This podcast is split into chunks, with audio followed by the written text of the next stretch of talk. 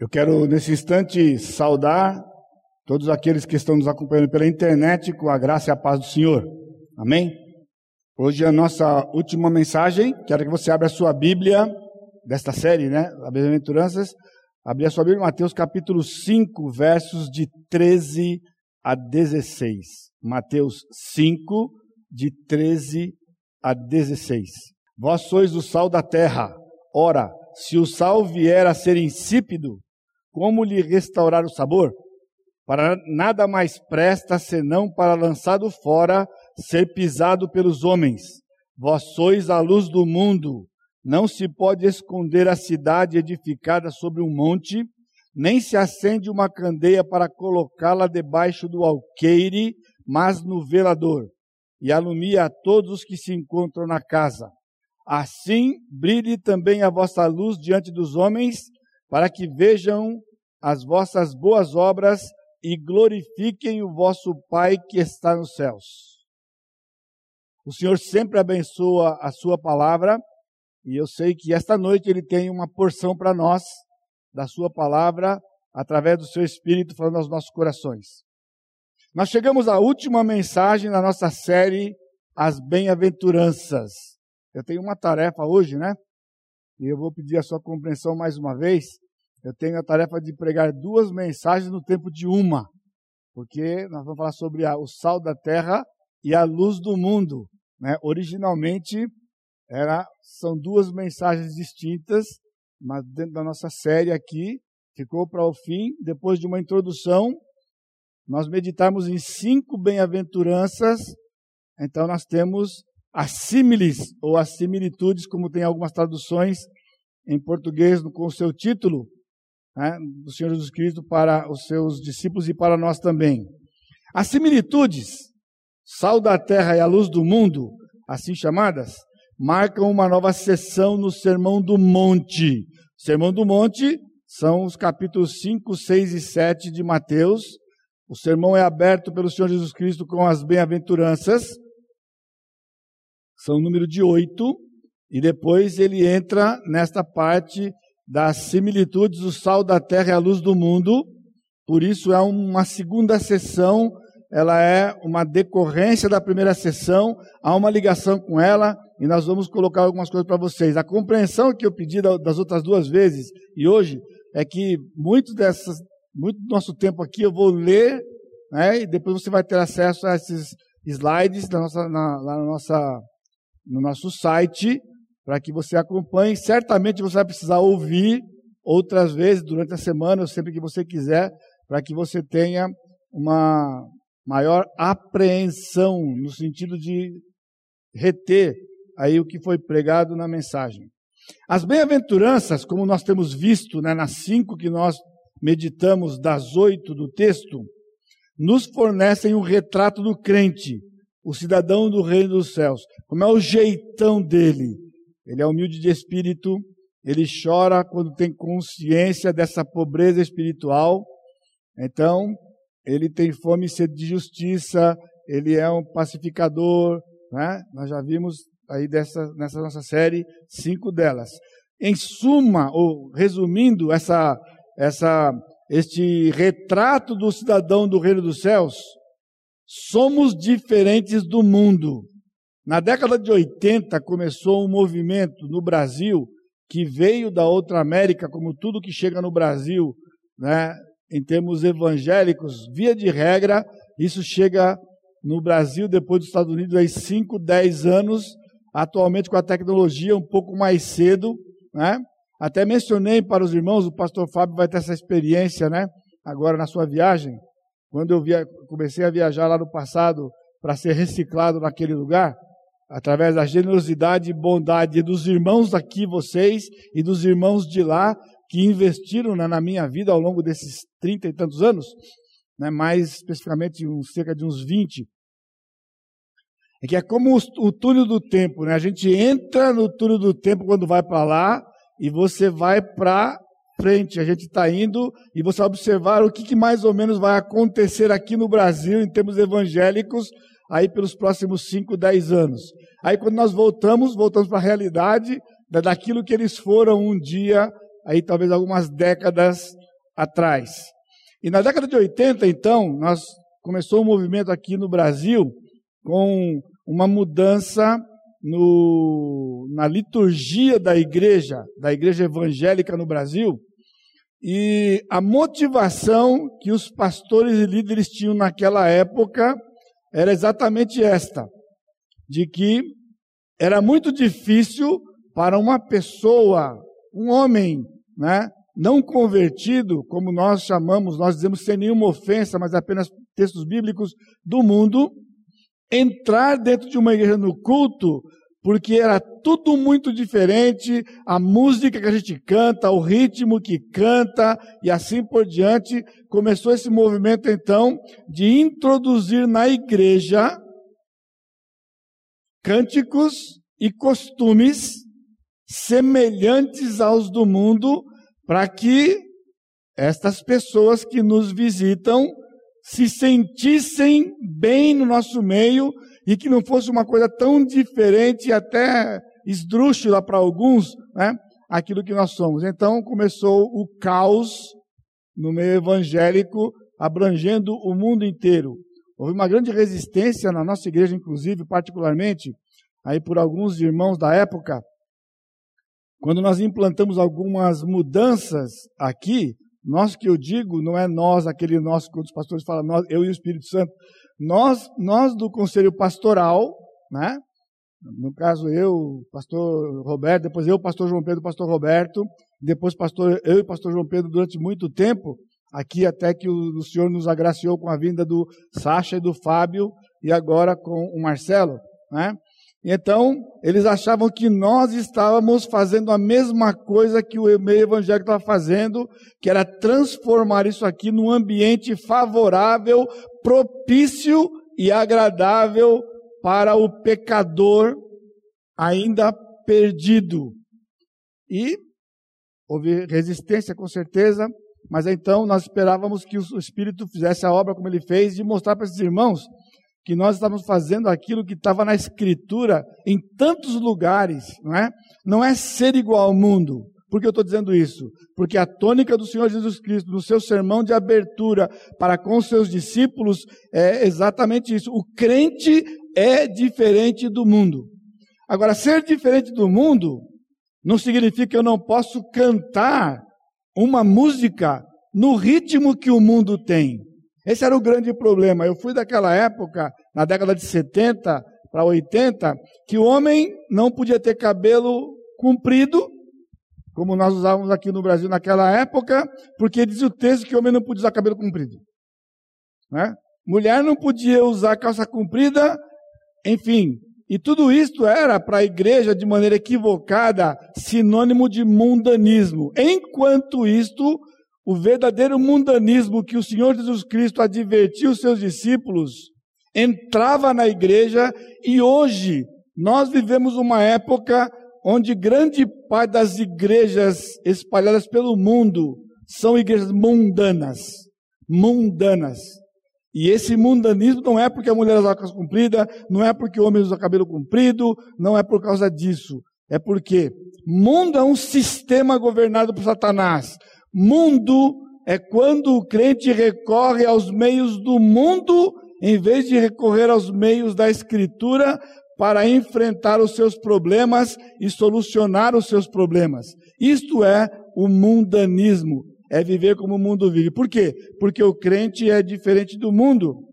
Nós temos características específicas e, basicamente, e profundamente o que é? Somos parecidos com Cristo. Esse é o primeiro desafio para você hoje, nesse nosso encerramento do nosso tempo juntos aqui.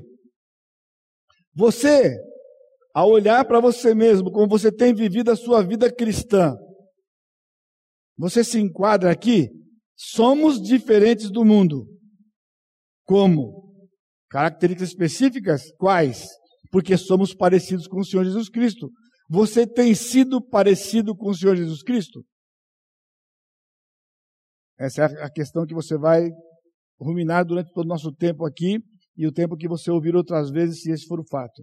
Então, em resumo, a primeira sessão do Sermão do Monte considera, nós vimos isto, o que o crente é.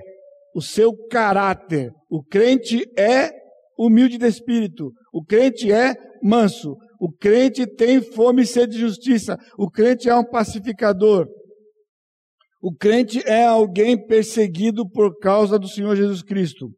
Agora, neste, nesta nova sessão, que é chamada Similitudes, o Sal da Terra e a Luz do Mundo, nós passamos considerar, a considerar a função do crente no mundo onde ele vive. Vivemos no mundo. Nós não vivemos em Marte, nós vivemos no mundo. E qual é a nossa função? Porque o crente é o que ele é. Ele é o que ele é nas bem-aventuranças, porque Deus traçou para ele, desenhou para ele, desenhou para nós uma função no meio do mundo onde vivemos. Então, estas símiles usadas aqui, elas trazem em si aspectos profundos do plano de Deus para seus filhos no processo de resgate do pecador. Guarde bem essa frase, porque ela é fundamental para o entendimento destas símiles que o Senhor colocou aqui. Elas trazem em si aspectos profundos do plano de Deus para os seus filhos no processo de resgate do pecador. Se fosse a escola dominical, eu podia fazer uma sabatina para os irmãos. Pergunta para você que já é crente há mais de 20 anos. Isso aqui é para nossa vergonha, talvez. Né? Mas eu não quero constranger ninguém. Tá bom, eu incluo você que faz cinco anos que é convertido. Você que tem dois anos que é convertido. Mas a, a pergunta seria, para você pensar, qual é o primeiro versículo ou o primeiro texto do Novo Testamento considerado um texto evangelístico? Qual é o versículo, primeiro versículo do Novo Testamento evangelístico? Não arrisque para você não passar vergonha, talvez. Ok? Bom, se fosse, se fosse por escrito aqui, depois fôssemos contar os votos, acredito eu que grande parte de vocês aqui colocaria João 3,16. Primeiro, porque ele aparece nos evangelhos. E a abertura do Novo Testamento são os evangelhos. Não é? Talvez você pensasse no Vinde a mim, todos que estão cansados e sobrecarregados, e vos aliviarei. Mas se você está há 20 anos aqui, já ouviu, já ouviu várias mensagens desmistificando o texto e dizendo para você que esse de Mateus 11 não é evangelístico. É um equívoco. Ok? Então, antes que nós tomemos mais tempo, já não era nem para ter tomado esse, assimiles, acredite se quiser. Vós sois o sal da terra e a luz do mundo, oferecem o primeiro texto evangelístico do Novo Testamento. Você não vai encontrar isso em muitos livros evangélicos em que vão dizer para você que o primeiro texto é justamente quando Jesus, no seu primeiro sermão para os seus discípulos, disse: Vós sois o sal da terra e a luz do mundo. Ele estava trazendo o primeiro texto evangelístico de toda a sua missão e de tudo que está no Novo Testamento. E, esse, e essas símiles né, estabelecem uma verdade espantosa. Deus salva pessoas do mundo. Não é a frase ainda, não fique empolgadinho não, que ela não é pequenininha desse, desse, desse jeito não. É evangelístico ou não é? Deus salva pessoas do mundo. Isso se eu resumisse todo esse texto de 13 a 16 de Mateus 5 numa frase só. A frase seria: Deus salva pessoas do mundo. Portanto, sal da terra e luz do mundo, essencialmente evangelístico.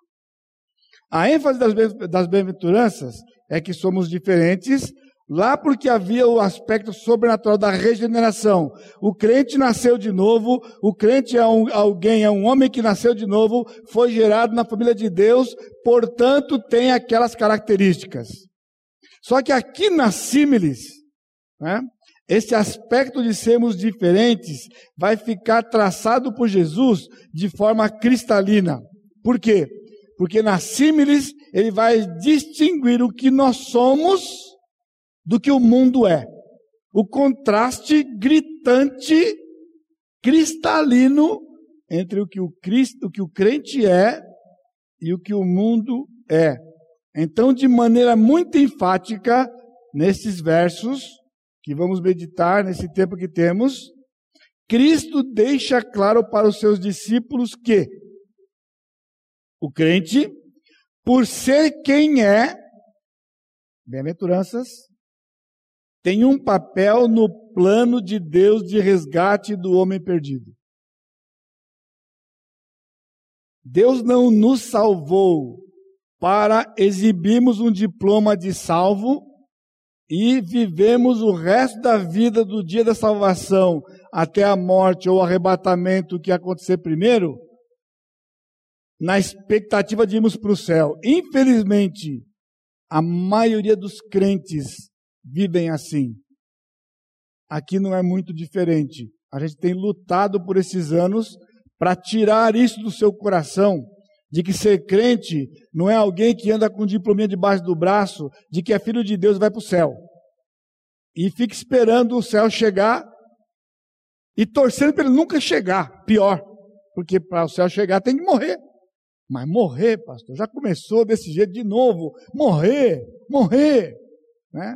Ou seja, ele quer ir para o céu sem morrer. Todo mundo quer ser arrebatado, né? Porque o arrebatamento, também não sei, porque se eu disser para você que o arrebatamento é hoje, vai dar um frio na sua barriga e você vai falar, pastor, hoje não, pastor. Tem gente na boca para casar aí, ó. Tem noivo aí, ó. Com certeza vão dizer: hoje não, pastor. Sinto muito. Estou esperando há tempos. Agora só vai tirar a doce da minha boca.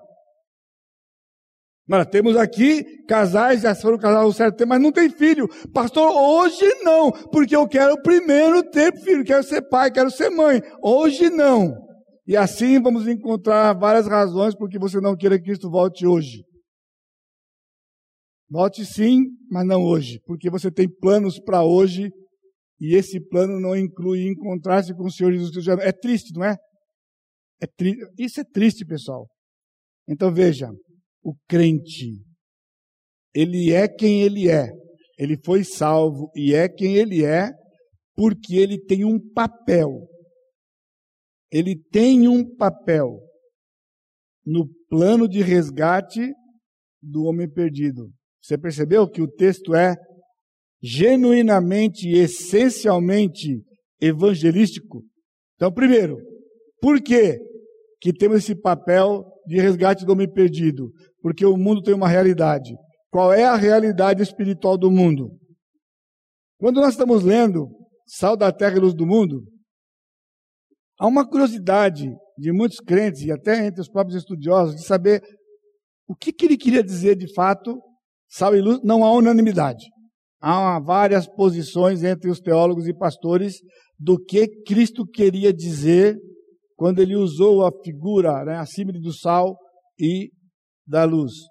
Por outro lado, quando nós lemos sobre sal e luz, o primeiro impacto que devemos ter não é com respeito ao significado do sal e luz, mas sim a realidade espiritual do mundo. Porque quando Cristo fala sobre sal da terra e luz do mundo, ele está falando sobre a condição do mundo, e terra no texto aqui é sinônimo de mundo. Qual é a realidade? Podridão e trevas. A realidade do mundo, a realidade espiritual do mundo é: o mundo está podre, em estado de putrefação e cheira mal. E o mundo está em trevas. Guarde isso, porque esta informação ela é fundamental para o entendimento do que Jesus quis dizer com sal da terra e luz do mundo. E esta é no texto, então, a primeira distinção. O crente é diferente do mundo. Qual é a primeira distinção? O crente é sal, enquanto o mundo é podre. O crente é luz, enquanto o mundo é trevas. Jamais poderemos criar na igreja um ambiente para que o pecador, ao entrar por aqui, se sinta bem. ele pode sentir-se acolhido, porque afinal de contas, somos gente boa. Somos legais. Sorrimos. Mas eu já disse para vocês ao longo desses anos. Se um pecador entrar aqui e ele se sentir bem, a não ser pela forma que ele é acolhido, tem alguma coisa errada. E se ele disser que a mensagem foi linda, nós complicamos na comunicação, eles não entenderam nada. Porque essa coisa de mensagem linda, quando diz que está indo para o inferno, ou não foi comunicado bem comunicado, ou o camarada não entendeu. Vocês riem quando eu digo e acham que é tipo, mas quando eu estou compartilhando o evangelho para alguém, se eu não disser em algum momento, de alguma forma, sorrindo e alegre, que ele vai para o inferno e é filho do diabo, eu não preguei o evangelho. Não é possível que alguém ouça isso entenda isso e fique satisfeito e contente e fala, que palavra preciosa que o Senhor trouxe para mim. Não, tem que causar estranheza, tem que fazer mal, porque isso vai então, movido pelo Espírito, nos levar a uma posição. Você quer continuar assim? Não é um problema para mim. Eu não vou mais para lá. Se disser para você que você vai para o inferno e é filho do diabo, tá bom? Tanto o sal como luz são distintos de terra podre e mundo em trevas. Distinto. Nós viemos do pó. Vivemos do mundo. Mas nós não somos iguais ao mundo se formos tem algo errado. Infelizmente, é a nossa grande luta. Porque o crente tem uma tendência de querer viver como o mundo vive. E essa é a nossa luta de todo dia, a luta de todo domingo.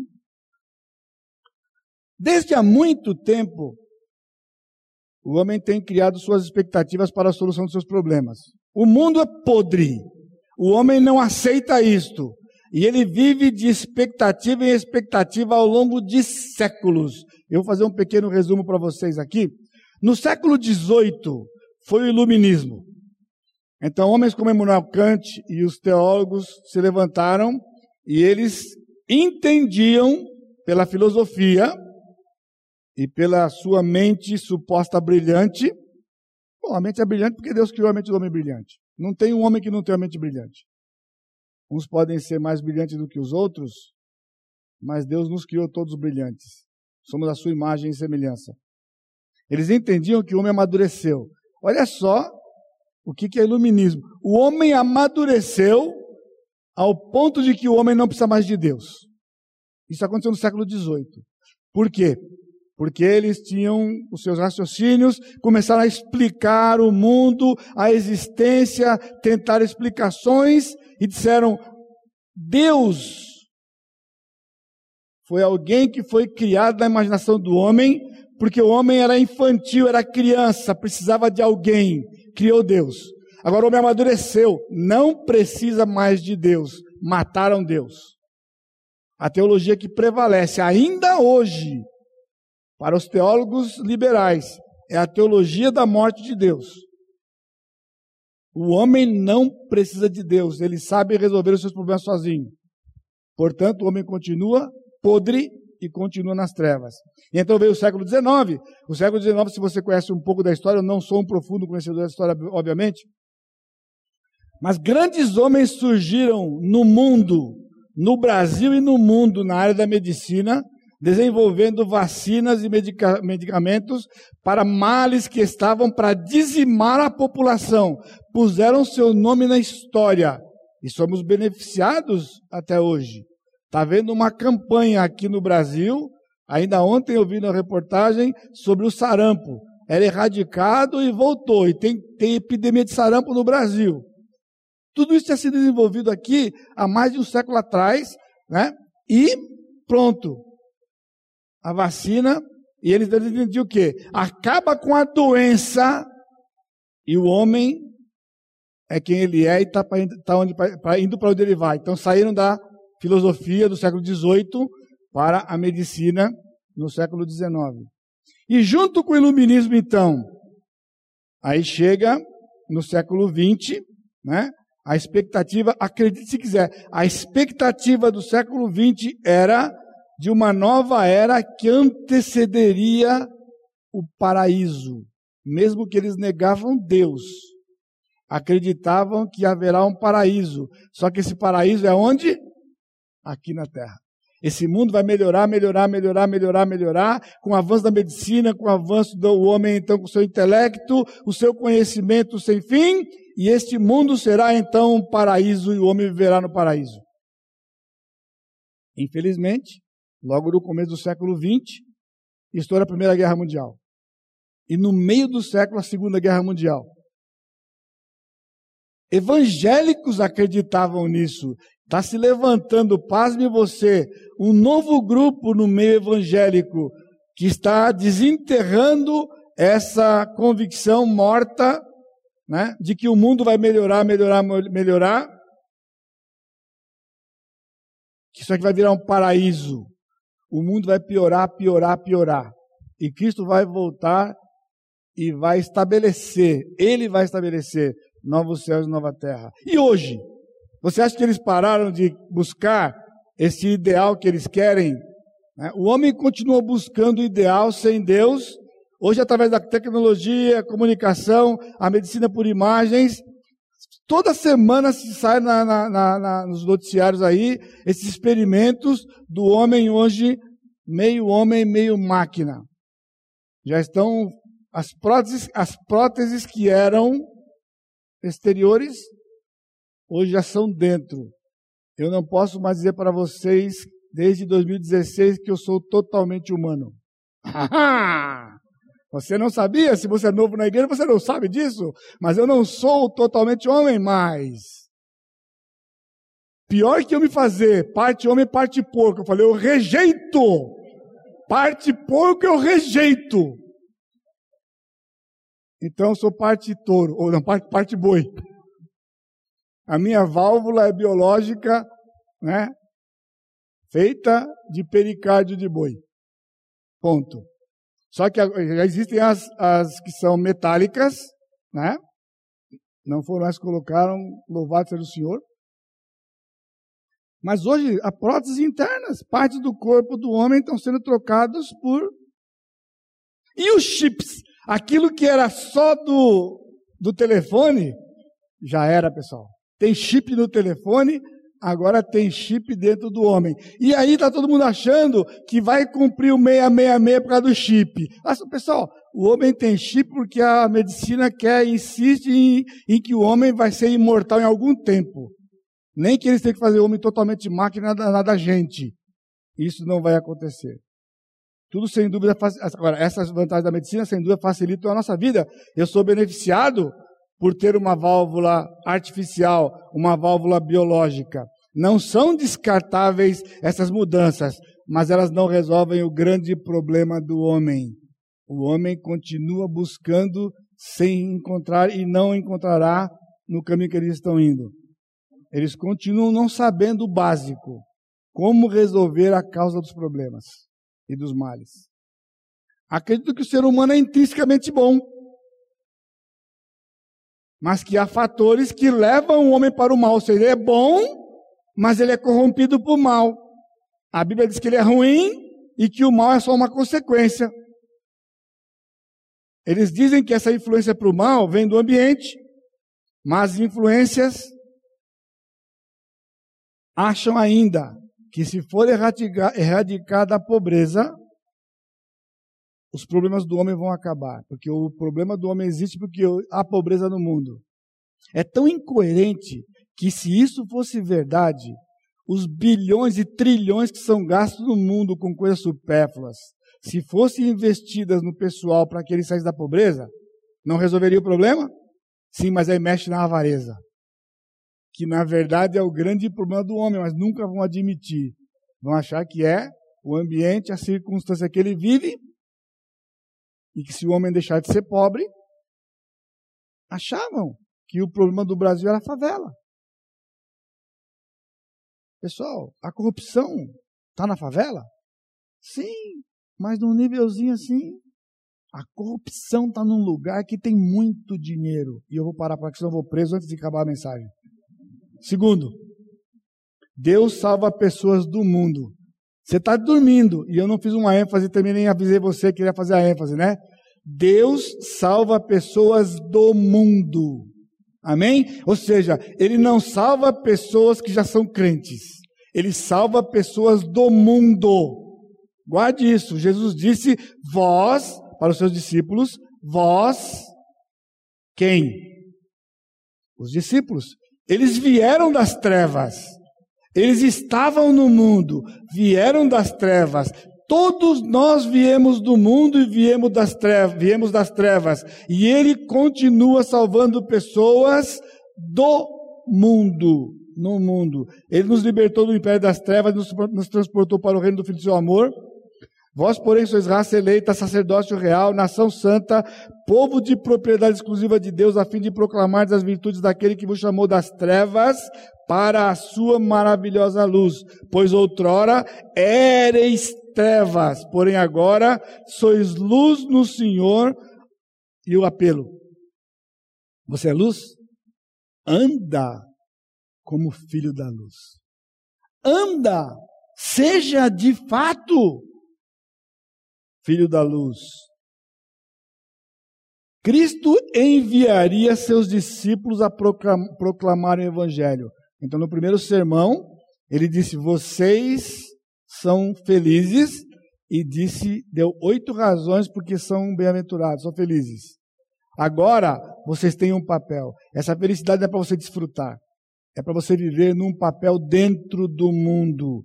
E isso implicava em enviar os seus discípulos para serem espalhados pelo mundo.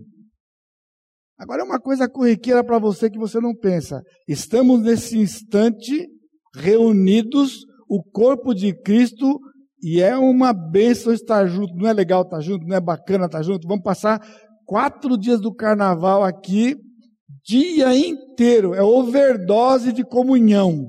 Overdose de comunhão. Não deixe de participar. Isso é uma tradição aqui no nosso meio, de passarmos o carnaval juntos aqui.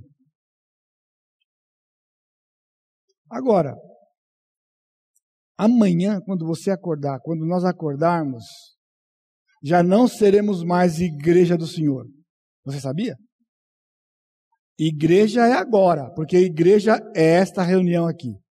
Amanhã nós seremos partes da igreja, membros da igreja espalhados. Onde? No mundo. Para quê? para sermos sal e sermos luz. Simples como isso. Amanhã cedo, quando você acordar, lembre-se disto. Não vai exibir o seu diploma de salvo, não vai arrumar confusão, vai ser sal, vai ser luz, porque Deus vai levar você para o meio do mundo. É, pastor, mas eu trabalho, mas só tem crente. Sinto muito que, que eu posso dizer para você?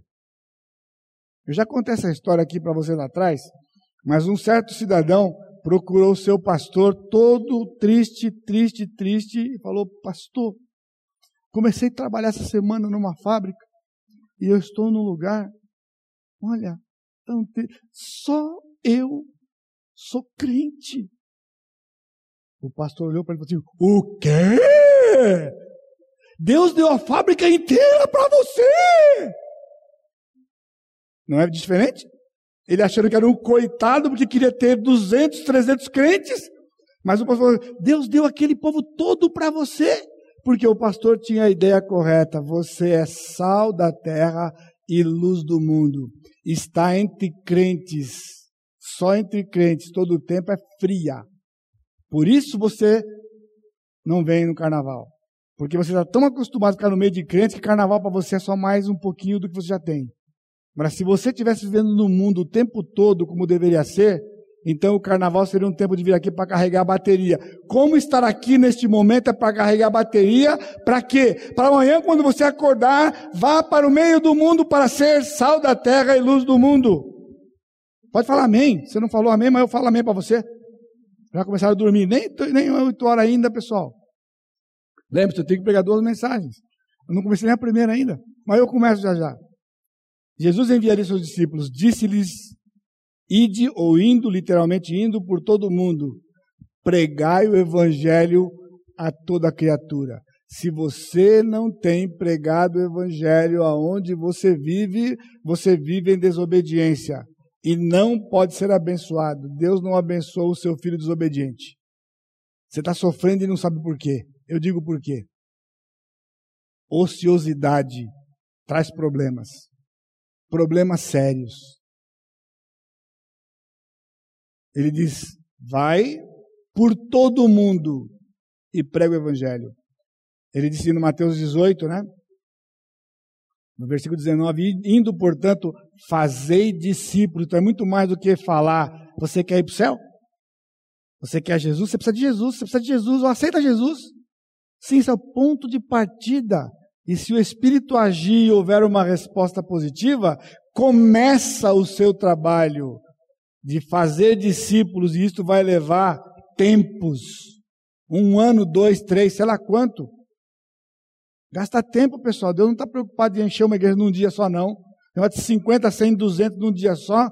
Depois fica batendo cabeça um com o outro. Não cresce, não desenvolve. E é um punhado de criança. Não, gente madura.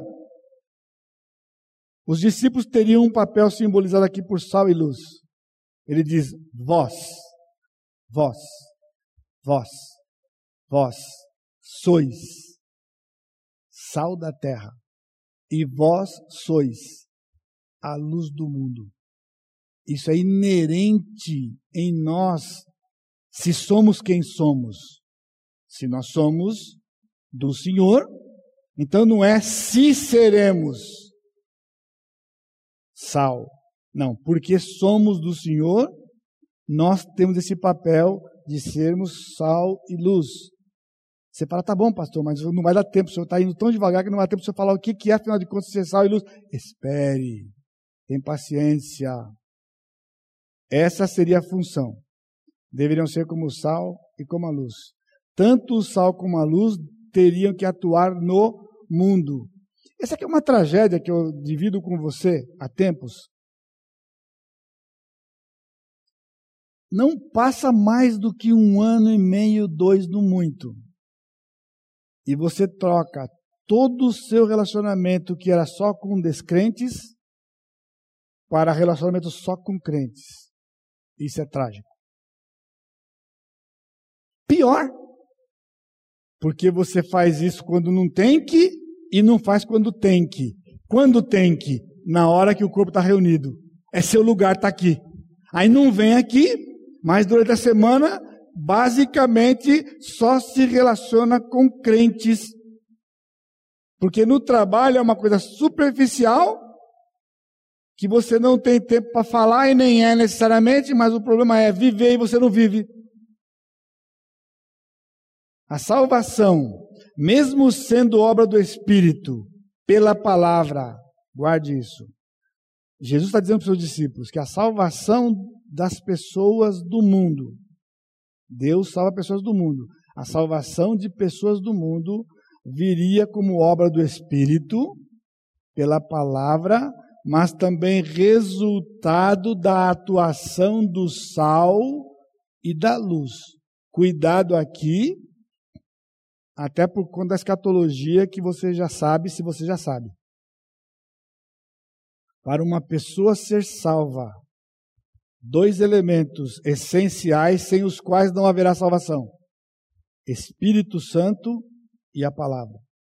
Porém, Jesus também incluiu, via de regra e normalmente, o crente, começando pelos seus discípulos, como sal da terra e luz do mundo. O Espírito Santo abriu o entendimento para que eles pudessem entender a palavra, porém, com a influência do sal e da luz nesse processo.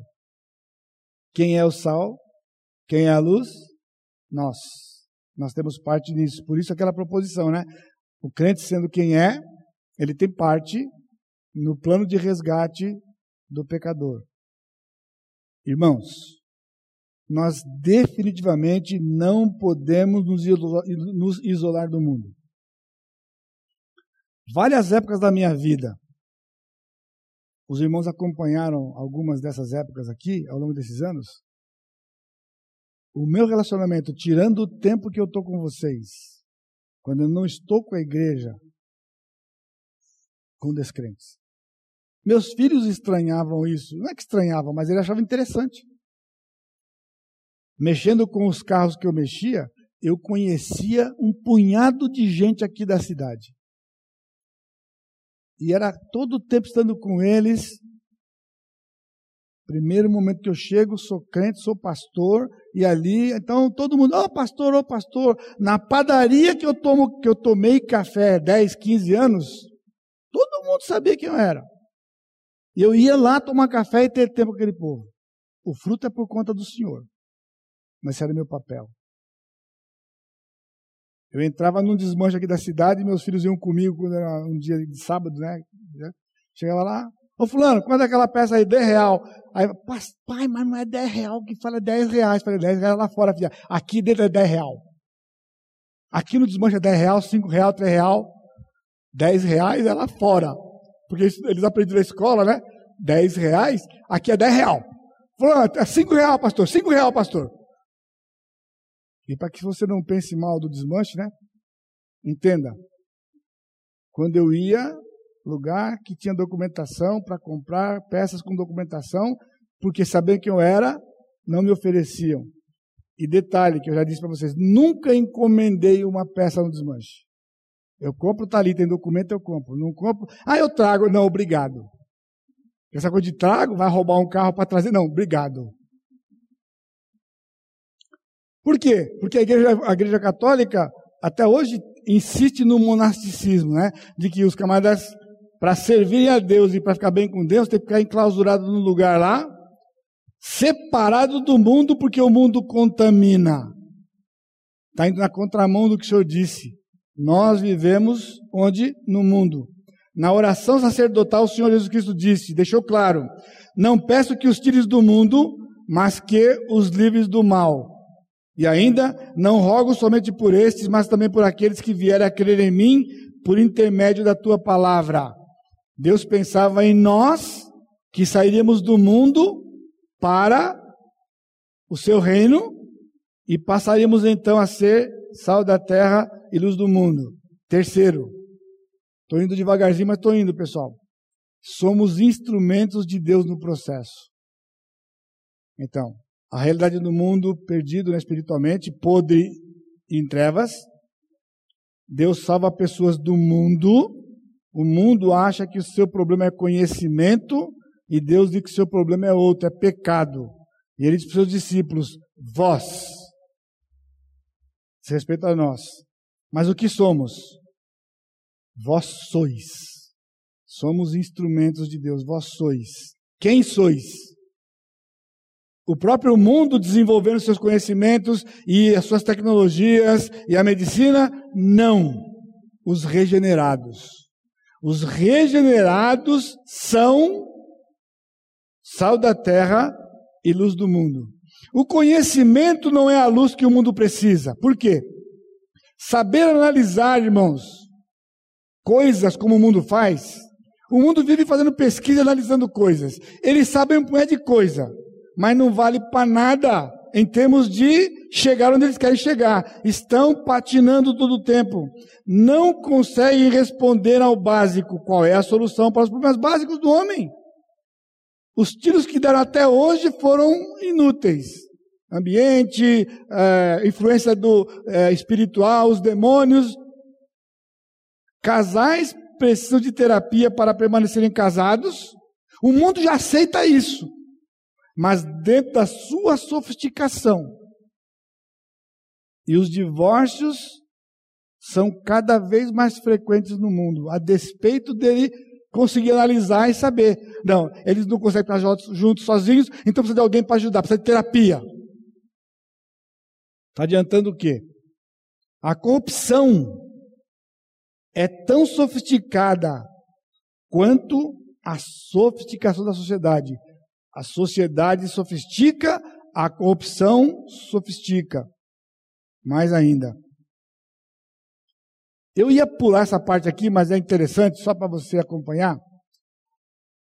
Eu falei de, desde o século XVIII para cá, irmãos, no Velho Testamento, quando o Senhor trouxe as pragas para o Egito, as três primeiras pragas deixam, já deixavam patente isto, ensinavam essa verdade.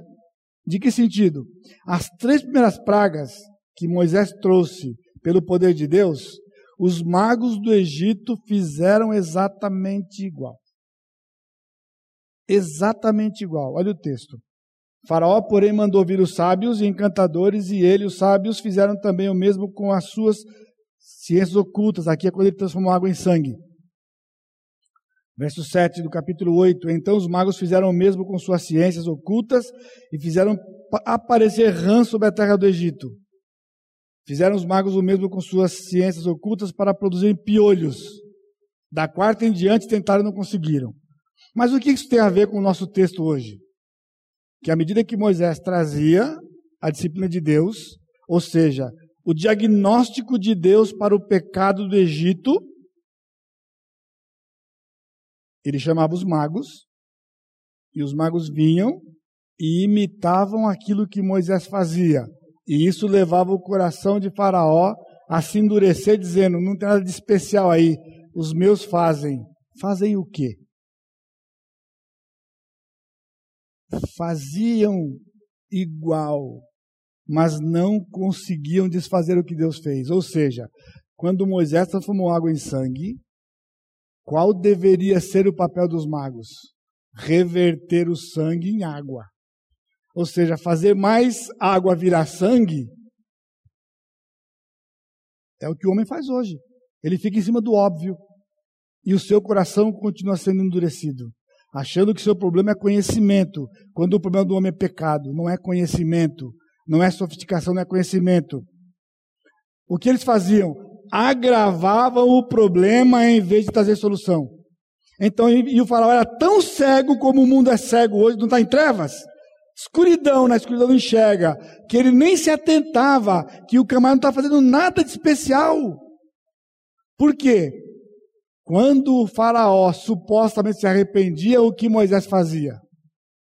Moisés, pelo poder de Deus, imediatamente desfazia aquela praga. Todas as vezes nas nove pragas que aconteceram antes da morte dos primogênitos. E detalhe, Deus não, Deus não reverteu a última praga, que era exatamente o que ia tocar no faraó quando ele matou o filho do faraó e todos os primogênitos do Egito de homens e animais. O mundo não sabe, só Deus tem a solução. Qual é a solução de Deus? Olha a responsa, pessoal. Será que eu consigo ajudar você a pensar na responsa? Vós sois o sal da terra. Vós sois, e você da internet também, a luz do mundo. Esta é a solução, não é conhecimento. Precisa de sal e luz para resolver o real problema que o homem tem. Onde eu estava aqui? Eu pulei aqui. Na verdade, irmãos, nós somos a razão de a terra não ser destruída. O mundo não sabe. Eles acham que o conhecimento vai levá-los a algum lugar, vai levá-los ao inferno e ao lago de fogo posteriormente. Mas pior, a maior parte dos crentes não creem nisso aqui. Somos a razão de a terra não ser destruída. O texto que eu pulei lá era Gênesis 18, 32, quando Abraão ficou numa conversando com o Senhor, quando o Senhor disse: Eu vou destruir Sodoma e Gomorra. Abraão falou: Senhor, mas o Senhor vai destruir o justo com o injusto? Se tiver 50 justos, se tiver 50, não destrua. E se tiver 45? E aí ele foi descendo até 10. Alguns dizem que Abraão não teve fé, porque se ele tivesse baixado de 10, o Senhor tinha poupado. Ele falou: se tiver, é a última vez que eu vou dizer para o senhor, se tiver dez, o senhor falou: se tiver dez, eu não destruo. E não tinha dez. Só tinha Ló. Perdeu a mulher na fuga e depois perdeu as duas filhas no incesto. Só Ló era justo. Não havia dez. Aí eu fiz uma comparação. Sempre que eu leio aquela história lá, ao longo desses anos, acompanhando o mundo, eu fico pensando, né? O povo de Sodoma, irmãos, ia ficar corado de vergonha se eles acompanhassem o que, o que acontece em Nova York, São Paulo, Rio, Cidade do México, para citar as maiores. Poupei Tóquio, que está na lista, mas achando que os, os japoneses são um pouco mais civilizados do que esses outros grupos aqui, em termos dessa promiscuidade descarada e deslavada que existe nessas cidades. Vai acontecer daqui duas semanas, aqui no nosso país, algo triste, chamado Carnaval.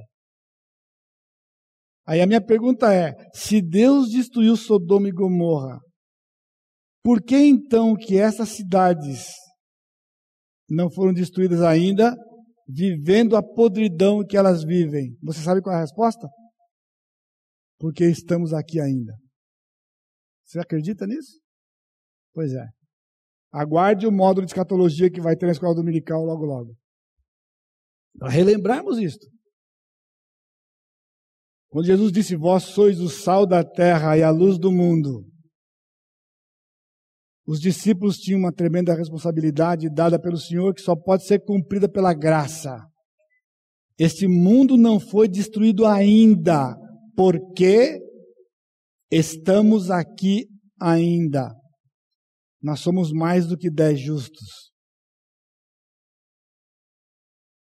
Agora veja, está previsto, quando a igreja for arrebatada, o mundo se tornará um caos. Vai ser a primeira vez nesta era, aliás, a primeira vez na história da humanidade que haverá na terra só descrentes.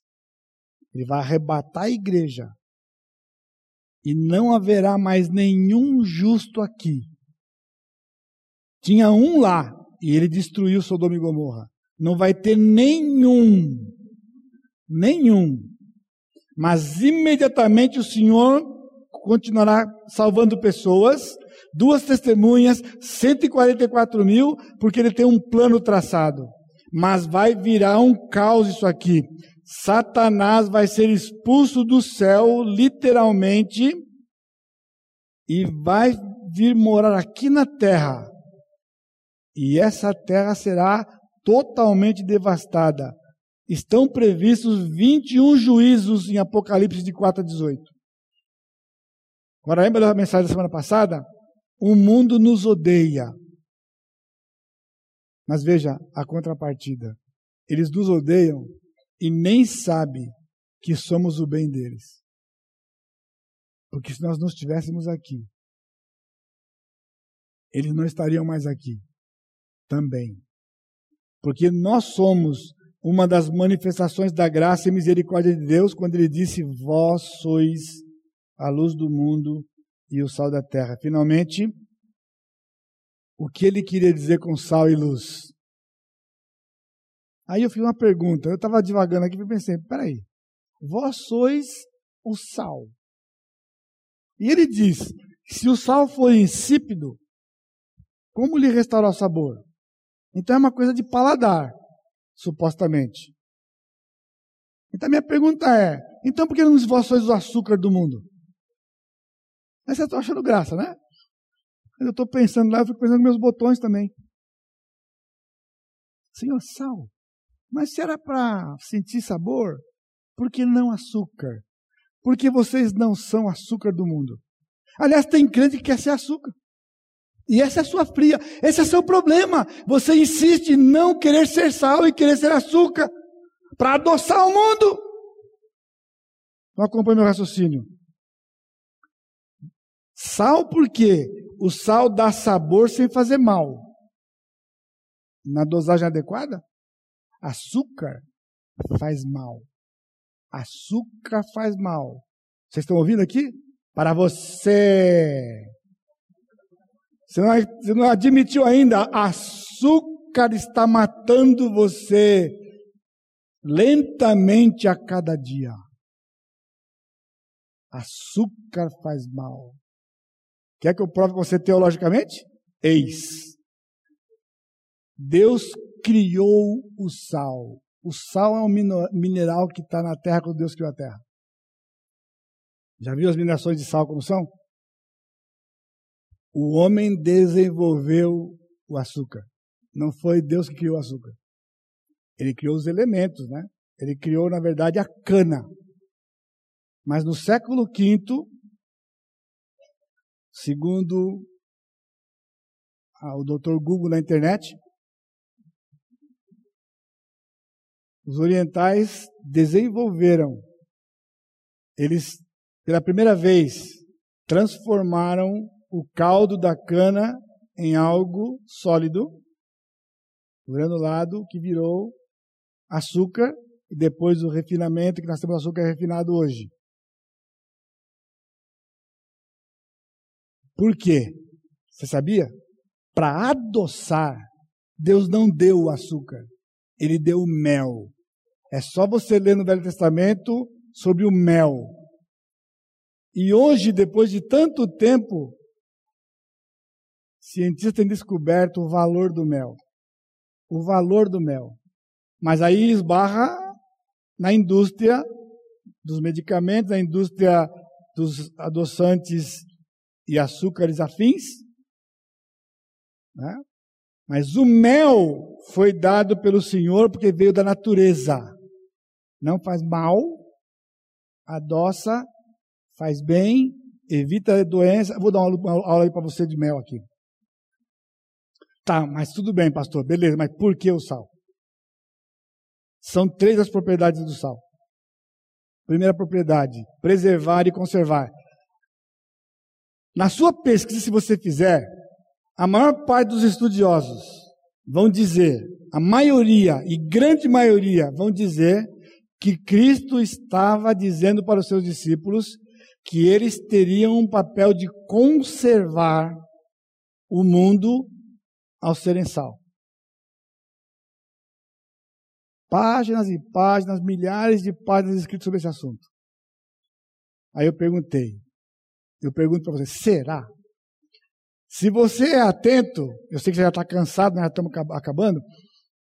Lembra a primeira frase que eu disse para você das características do mundo? Podre, em trevas. Podridão.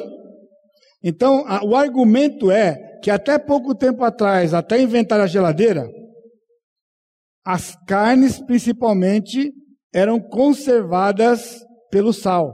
Não havia refrigerador, então, por causa do calor, a alta temperatura, o sal. Agora, se você sabe do processo, a minha pergunta é: se você pegar um tanto de carne podre e passar sal, vai reverter a podridão dela? Absolutamente. Então, como Jesus diria que o, os discípulos, o que é sal da terra, se a terra, aqui está falando do mundo, né? Podre não se conserva carne podre. Se conservava carne, o que? Pegava o animal, matava o animal, carne fresquinha, enchia de sal, porque o sal, ele impede o apodrecimento. Ele impede. Por isso está aqui, conservar diferente de preservar. Ele conserva a carne fresca de maneira que não comece o estado de putrefação. Portanto, eu não tenho acreditado que esta era a ênfase de Jesus ao dizer para os seus discípulos que eles eram o sal da terra. Porque esse mundo precisa ser transformado e não conservado. Já era já é podre. Segunda propriedade está no texto. Dar sabor. Está no texto. Portanto, É, mas eu coloquei também, que significa que não era a maior ênfase de Jesus. Era a ênfase dele, mas não era a maior ênfase dele. Qual é a maior? Principalmente despertar sede. Aí eu poderia ficar meia hora na mensagem original, anos atrás, eu gastei X tempo falando a respeito dessa propriedade do sal. Só para você saber, todos nós sabemos que o camelo tem a característica de ser um animal que atravessa o deserto grandes distâncias, porque ele tem bolsas naturais de água em grande quantidade e ao ingerir, ele atravessa o deserto. Agora, poucos sabem como é que ele faz para encher a bolsa. O fato dele ter bolsas para encher não significa que ele enche. Ele começava a beber, daqui a pouquinho já está saciado, mas não está cheia. Então o que faziam? Davam sal para ele. Dá sal para o camelo, ele ingere água, enche as bolsas e atravessa o deserto. Animais no Brasil e no mundo na época da seca. Eu trabalhei em fazenda em São Paulo como contador, e na época da seca, eles colocavam nos coxos dos animais sal, para que eles bebam água e não fiquem desidratados e os animais morram e adquiram doenças. Propriedade do sal, pouco salientada. Lenhadores dos Estados Unidos, quando entram para aquelas matas, porque as casas são todas de madeira lá, eles tinham que levar no seu equipamento pílulas de sal. Senão vão morrer desidratados na floresta. E isso já acontecia nos dias de Jesus, de que se ingeria sal para manter o corpo hidratado, justamente para ter sede. Aí eu estava lendo um pouquinho esses dias aqui, tá uma coisa interessante no mundo do esporte aí, as pílulas de sal. Isso é coisa recente aqui.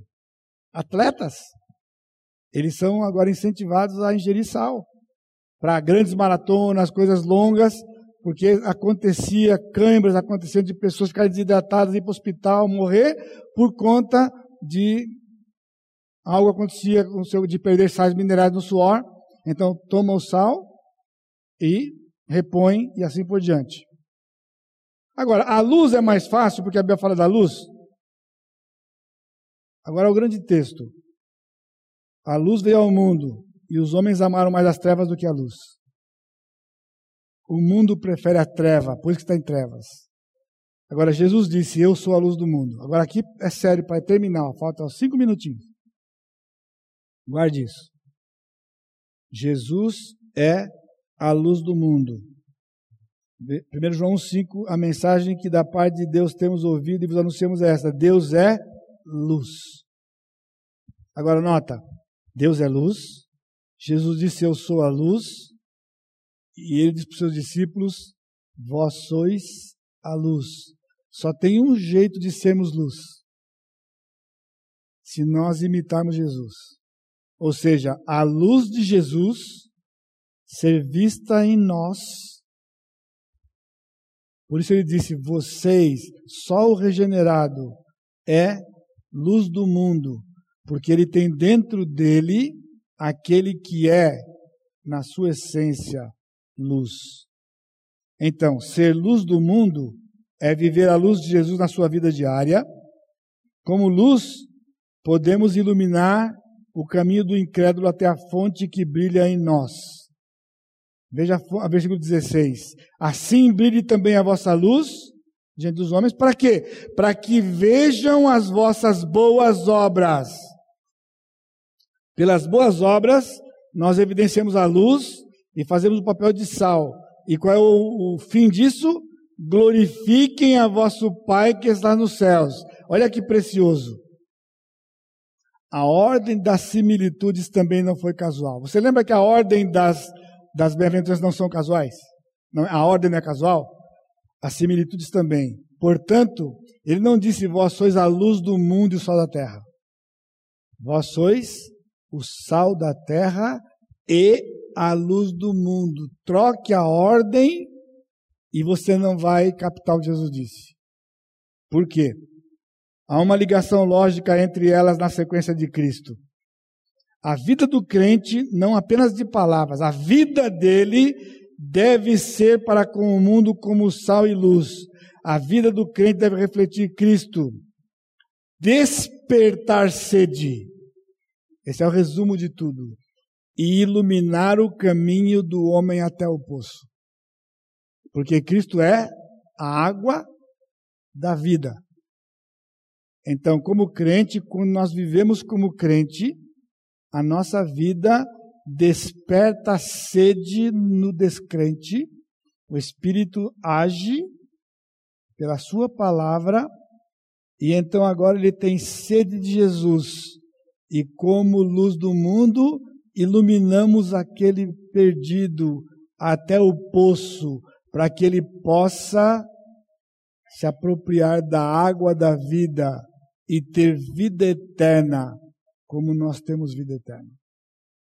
Os discípulos entenderam de que não era uma questão de falar só, era uma questão principalmente de viver. Então, a pergunta é: nós temos vivido como sal? Temos vivido como a luz? Ser diferentes e não iguais é a estratégia de Cristo no seu plano.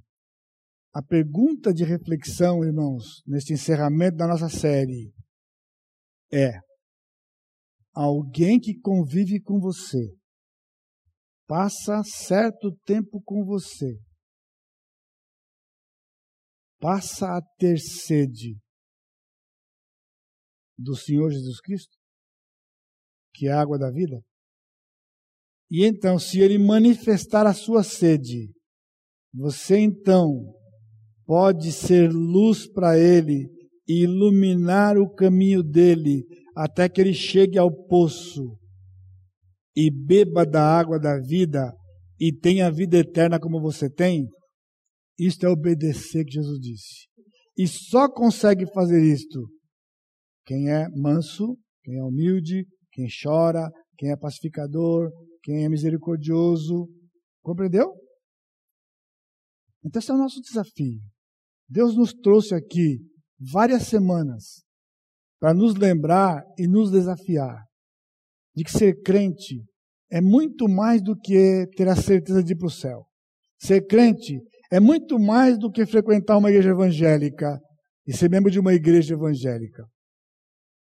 Ser crente, na verdade, é ser cidadão do reino dos céus, com aquelas oito características, e fazer esta função, este papel, de ao estar com as pessoas, viver de maneira que eles tenham sede pelo Senhor Jesus Cristo.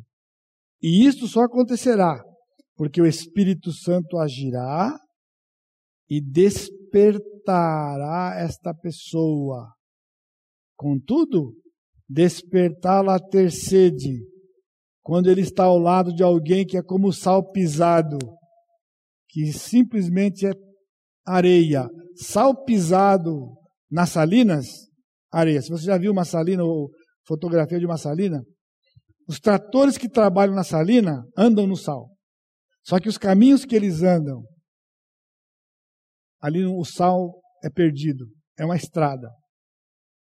Jesus disse isso. Se o sal perder o sabor, se ele perder a sua propriedade de despertar sede e dar sabor, a comida fica mais saborosa com o sal, mas era mais do que isso. Ela tem essa função de termos vontade de beber água depois. Você acha que é casual que se bebe água após a refeição? Agora, você bebe açúcar. Bebe, continua bebendo. Porque você pensa que o, o, o, homem, o crente não é açúcar do mundo, o crente é sal da terra. Então você toma açúcar depois, tá mal, tá indo para o buraco. Toma água. X tempo, os médicos aqui me ajudem, né? X tempo depois que você fizer sua refeição, você vai ter sede. Se ingerir sal demais, sobe pressão, tem problemas. Mas se você não ingerir sal, você não vai ter vontade de beber água e vai ficar desidratado. Por isso é sério ser crente e detalhe. Como tudo que vimos nessas semanas e tudo que você tem ouvido na vida cristã, só e tão somente pela graça do Senhor Jesus Cristo. Não está em nós. Mas sai daqui com uma decisão tomada hoje à noite. Comece confessando ao Senhor: Senhor, eu não tenho vivido como sal com as pessoas que me cercam, na família, na fábrica, na vizinhança. Eles não têm sede pelo Senhor ao estarem perto de mim. Eu não tenho conseguido iluminar o caminho das pessoas para ir até o poço beber água. Mas eu quero mudar isso hoje pela graça de Deus. Eu quero viver como sal da terra e luz do mundo. Me dá esta graça de poder despertar nas pessoas sede pela água que é o Senhor Jesus Cristo, que um dia pela graça eu bebi e tenho sido saciado desde então. E então, sai debaixo da cama, ou debaixo da vasilha, alqueira é uma vasilha de nove litros, e coloca a luz num lugar alto, no velador, para que todos ao redor sejam iluminados, também para a glória do Senhor. Curva sua cabeça. Pai querido, eu te louvo, Pai, porque na tua bondade e pelo poder do teu Santo Espírito que habita em nós, o Senhor tem nos desafiado com essa preciosa palavra que vem do Senhor, de nos lembrar, ou talvez de fazer pessoas aqui que não sabem, de saber que o Senhor tem um propósito para nós neste plano de resgate daqueles que te pertencem. Estão no mundo, ainda estão no mundo, mas vão ser tirados do mundo. Pelo poder do teu Santo Espírito, pelo poder da, da tua palavra, mas também pelo nosso testemunho, pela nossa função de sal da terra e luz do mundo. Desafia os teus filhos, Pai, que haja entrega nesta noite. Que haja desejo de te obedecer. E então que a graça do Senhor Jesus Cristo, o amor de Deus Pai e a consolação do Espírito Santo seja com todo o teu povo hoje e sempre. Amém, Senhor. Deus abençoe, irmãos. Obrigado aos irmãos pela oração, pelas orações pela minha mãe. Esta semana, pela graça de Deus, se for o plano do Senhor, ela deverá passar por um procedimento cirúrgico né? Para tirar a sua vesícula e eu conto com as suas orações ainda. Obrigado. Deus abençoe.